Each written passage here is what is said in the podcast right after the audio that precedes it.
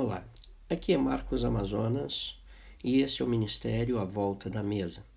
O nosso desafio é conviver Cristo com as pessoas na partilha de uma refeição. O devocional de hoje chama-se Completude. Está baseado em Gênesis 2:24, que diz: Por isso, deixa o homem pai e mãe e se une à sua mulher, tornando-se os dois uma só carne.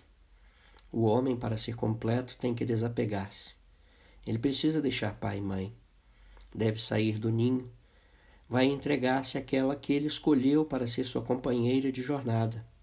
Ele desapega-se, mas volta a pegar-se.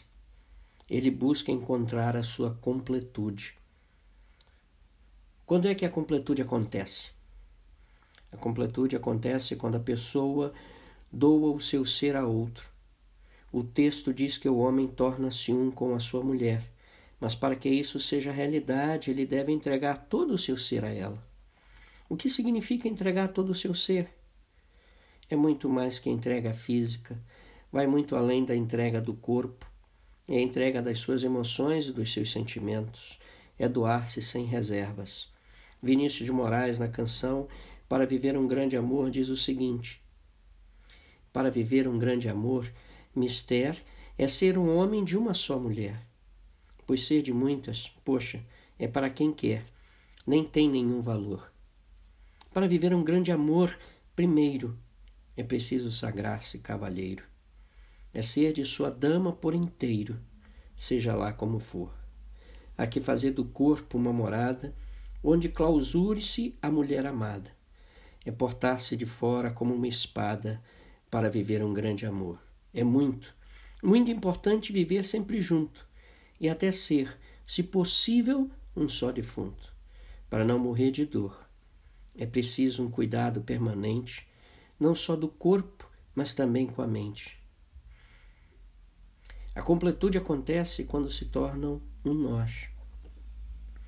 É deixar de ser um eu e um tu para vir a tornar-se um nós.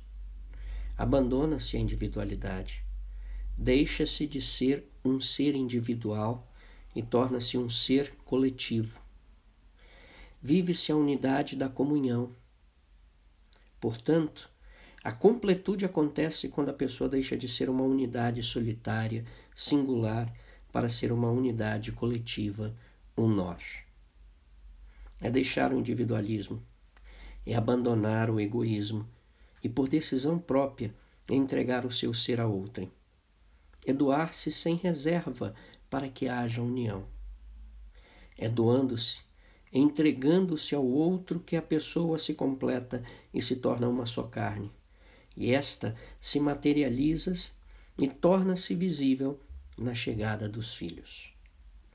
Marcos Amazonas. Este é o ministério à volta da mesa. E o nosso desafio é conviver Cristo com as pessoas na partilha de uma refeição. Que Deus o abençoe.